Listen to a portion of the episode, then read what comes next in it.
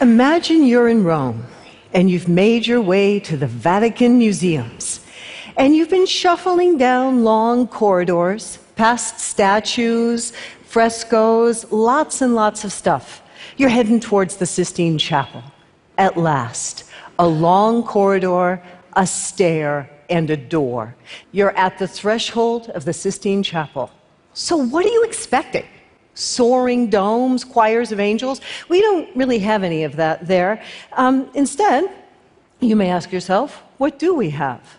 Well, curtains up on the Sistine Chapel. And I mean literally, you're surrounded by painted curtains, the original decoration of this chapel. Churches use tapestries not just to keep out cold during long masses, but as a way to represent the great theater of life.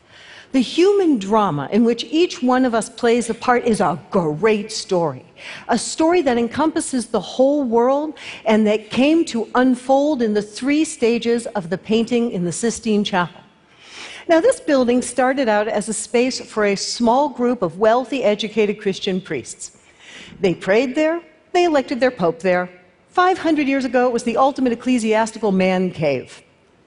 So you may ask, how can it be that today it attracts and delights 5 million people a year from all different backgrounds? It's because in that compressed space, there was a creative explosion ignited by the electric excitement of new geopolitical frontiers, which set on fire the ancient missionary tradition of the church and produced one of the greatest works of art in history.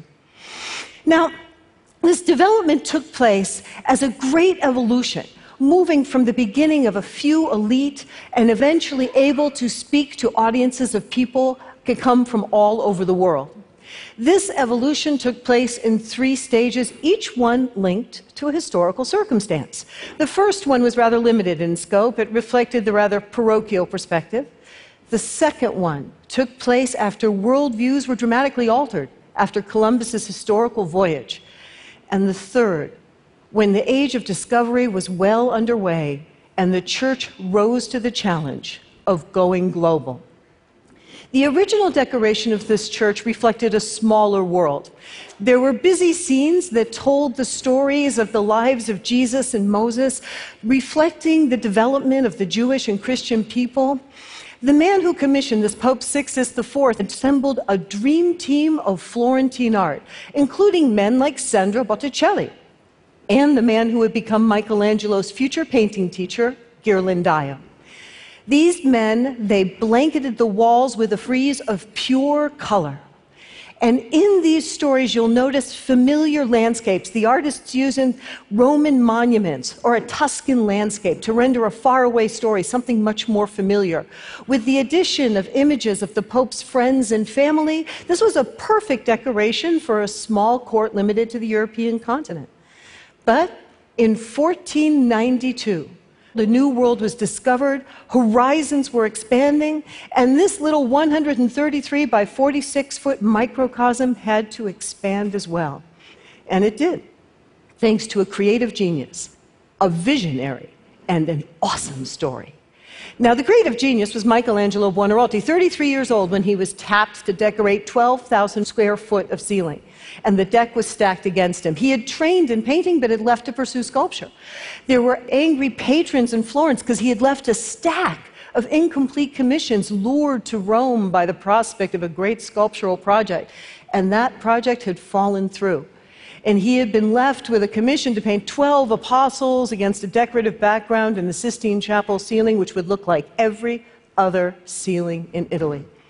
But genius rose to the challenge. In an age when a man dared to sail across the Atlantic Ocean, Michelangelo dared to chart new artistic waters. He too would tell a story. No apostles, but a story of great beginnings, the story of Genesis not really an easy sell, stories on a ceiling. How would you be able to read a busy scene from 62 feet below? The painting technique that had been handed on for 200 years in Florentine studios was not equipped for this kind of a narrative. But Michelangelo wasn't really a painter, and so he played to his strengths. Instead of being accustomed to filling space with busyness, he took a hammer and chisel and hacked away at a piece of marble to reveal the figure within. Michelangelo was an essentialist. He would tell his story in massive, dynamic bodies. This plan was embraced by the larger than life Pope Julius II, a man who was unafraid of Michelangelo's brazen genius. He was nephew to Pope Sixtus IV, and he had been steeped in art for 30 years, and he knew its power. And history's handed down the moniker of the warrior pope, but this man's legacy to the Vatican, it wasn't fortresses and artillery, it was art. He left us the Raphael rooms, the Sistine Chapel, he left St. Peter's Basilica, as well as an extraordinary collection of Greco Roman sculptures, decidedly unchristian works that would become the seedbed of the world's first modern museum, the Vatican Museums. Julius was a man who envisioned a Vatican that would be eternally relevant through grandeur and through beauty, and he was right. The encounter between these two giants, Michelangelo and Julius II, that's what gave us the Sistine Chapel. Michelangelo was so committed to this project that he succeeded in getting the job done in three and a half years using a skeleton crew and spending most of the time, hours on end, reaching up above his head to paint the stories on the ceiling. So let's look at this ceiling and see storytelling gone global. No more familiar artistic references to the world around you. There's just space and structure and energy. A monumental painted framework which opens onto nine panels, more driven by sculptural form than painterly color. And we stand in the far end by the entrance, far from the altar and from the gated enclosure intended for the clergy. And we peer into the distance looking for a beginning. And whether in scientific inquiry or in, or in biblical tradition, we think in terms of a primal spark. Michelangelo gave us an initial energy when he gave us the separation of light and dark, a churning figure blurry in the distance, compressed into a tight space. The next figure looms larger and you see a figure hurtling from one side to the next. He leaves in his wake the sun, the moon, vegetation. Michelangelo didn't focus on the stuff that was being created, unlike all the other artists. He focused on the act of creation. And then the movement stops. Like a caesura in poetry, and the creator hovers. So, what's he doing? Is he creating land? Is he creating sea? Or is he looking back over his handiwork, the universe and his treasures, just like Michelangelo must have, looking back over his work in the ceiling and proclaiming, it is good. So now the scene is set, and you get to the culmination of creation, which is man. Adam leaps to the eye, a light figure against a dark background, but looking closer, that leg is pretty languid on the ground, the arm is heavy on the knee. Adam lacks that interior spark that will impel him to greatness.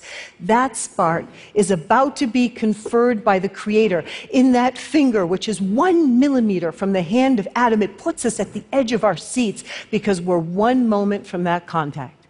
Through which that man will discover his purpose, leap up, and take his place at the pinnacle of creation. And then Michelangelo threw a curveball. Who is in that other arm? Eve first woman. No, she's not an afterthought. She's part of the plan. She's always been in his mind. Look at her, so intimate with God that her hand curls around his arm. And for me, an American art historian from the 21st century, this was the moment that the painting spoke to me. Because I realized that this representation of the human drama was always about men and women, so much so that the dead center, the heart of the ceiling, is the creation of woman, not Adam. And the fact is that when you see them together in the Garden of Eden, they fall together, and together their proud posture turns into folded shame. You are at a critical juncture now in the ceiling. You are exactly at the point where you and I can go no further into the church. The gated enclosure keeps us out of the inner sanctum. and we are cast out much like Adam and Eve. The remaining scenes in the ceiling, they mirror the crowded chaos of the world around us. You have Noah and his ark in the flood. You have Noah, he's making a sacrifice and a covenant with God. Maybe he's the Savior. Oh, but no. Noah's the one who grew grapes, invented wine, got drunk, and passed out naked in his barn. It is a curious way to design the ceiling. No, starting out with God creating light, ending up with some guy blind drunk in a barn. And so, compared with Adam, you might think Michelangelo is making fun of us. But he's about to dispel the gloom by using those bright colors right underneath Noah emerald, topaz, scarlet on the prophet Zechariah. Zechariah foresees a light coming from the east, and we are turned at this juncture to a new destination with sibyls and prophets who will lead us on a parade. You have the heroes and heroines who make safe the way, and we follow the mothers and fathers. They are the motors of this great human engine driving it forward. And now we're at the keystone of the ceiling the culmination of the whole thing with a figure that looks like he's about to fall out of his space into our space, encroaching our space. This is the most important juncture.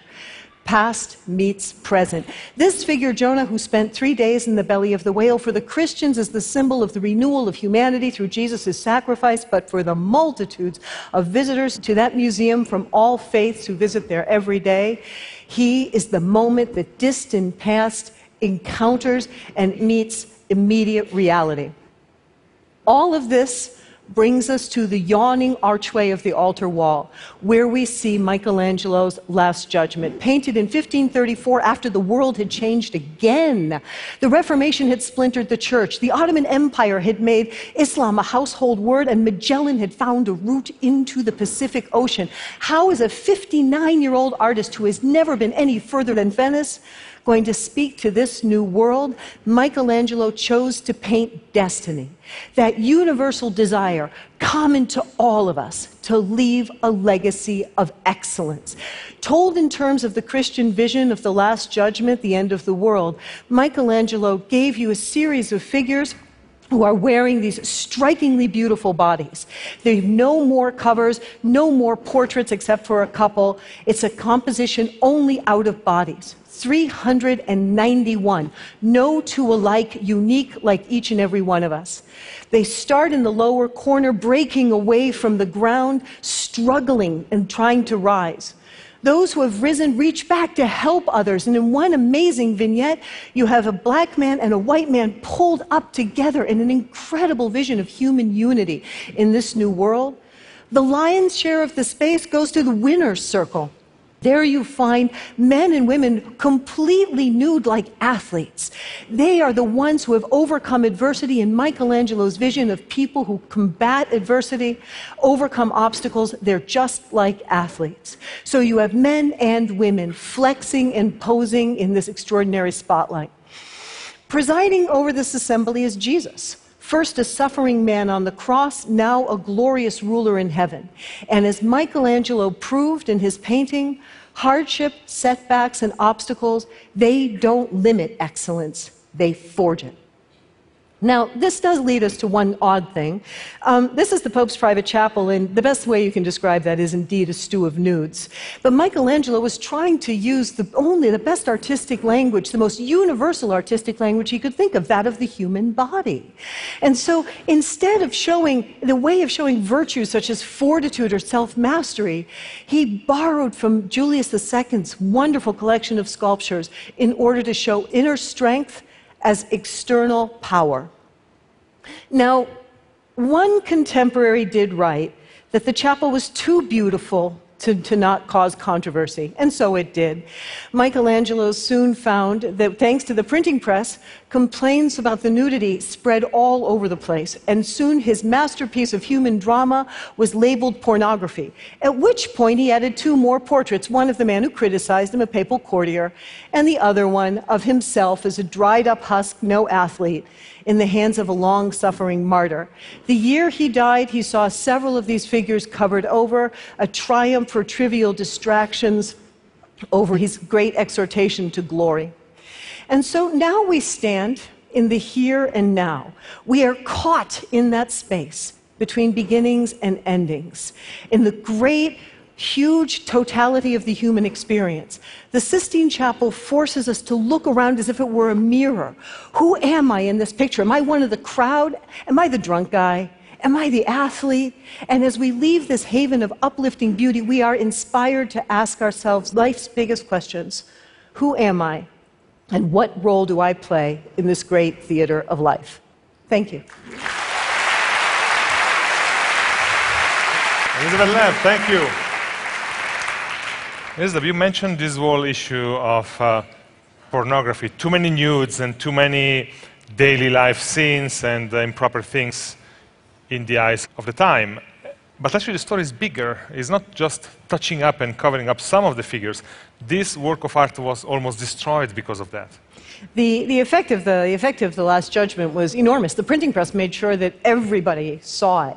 And so this was not something that happened within a couple of weeks. It was something that happened over the space of 20 years of editorials and complaints saying to the church, you, you can't possibly tell us how to live our lives. Did you notice you have pornography in the Pope's chapel? And so, after complaints and insistence of trying to get this work destroyed, it was finally the year that Michelangelo died that the church finally found a compromise, a way to save the painting. And that was in putting up these extra 30 covers. And that happens to be the origin of fig leafing. That's where it all came about. And it came came about from a church that was trying to save a work of art, not indeed deface or destroy it. This, what you just gave us, is not the classic tour that people get today when they go to the Sistine Chapel. I, I, I, don't know, is that, is that an ad? no, no, no, not necessarily. It is, it is it's a statement. It is the experience of art today is encountering problems. Too many people want to see this there and the result is 5 million people going through the tiny door and experiencing it in a completely different way than we just did in the last 15 minutes. I agree. I think it's really nice to be able to pause and look, but also realize, even when you're in those days with, you know, with, we get 20, 28,000 people a day, even those days when you're in there with all those other people, look around you and think how amazing it is that some painted plaster from 500 years ago can still draw all those people standing side by side with you, looking upwards with their jaws dropped. It's a great statement about how beauty truly can speak to us all through time and through geographic space. Please, grazie. Grazie a te. Thank you.